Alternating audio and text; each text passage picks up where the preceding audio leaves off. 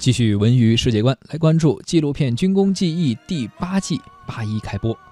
轻武器的研发为何如此艰难？数倍于传统两栖战车的水中航速怎样实现？灵动的树梢杀手专用武装直升机是怎样诞生的？讲述兵器知识、军工人的故事。由国防科工局和中央广播电视总台联合出品的《军工记忆》第二季五集武器装备型号纪录片，将于八月一号到五号晚上八点的黄金时段在央视的纪录频道播出。这次播出的纪录片分别以第一颗氢弹。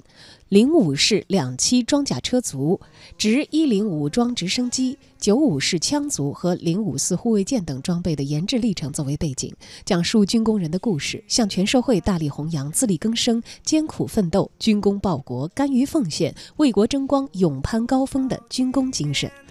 纪录片《军工记忆》第二季以科普和人文关怀为创作风格，以传播军工正能量为创作主旨，适度的增加了科普的元素，讲述军工的故事。摄制组呢，行程数万公里，先后深入北京、上海、天津、重庆、广州、成都、武汉、沈阳、西宁、绵阳、景德镇、株洲、洛阳、嘉峪关、兴平等地的三十多家军工单位调研、采访、拍摄。深入采访型号研制亲历者一百八十多人，拍摄素材五百多小时，收集历史视频资料一千五百多分钟。纪录片既生动展现了催人奋进的装备研制的过程，又深刻地刻画了感人至深的人物故事；既深入浅出地介绍涉及武器装备的科普知识，又真实再现了时代背景和人文情怀。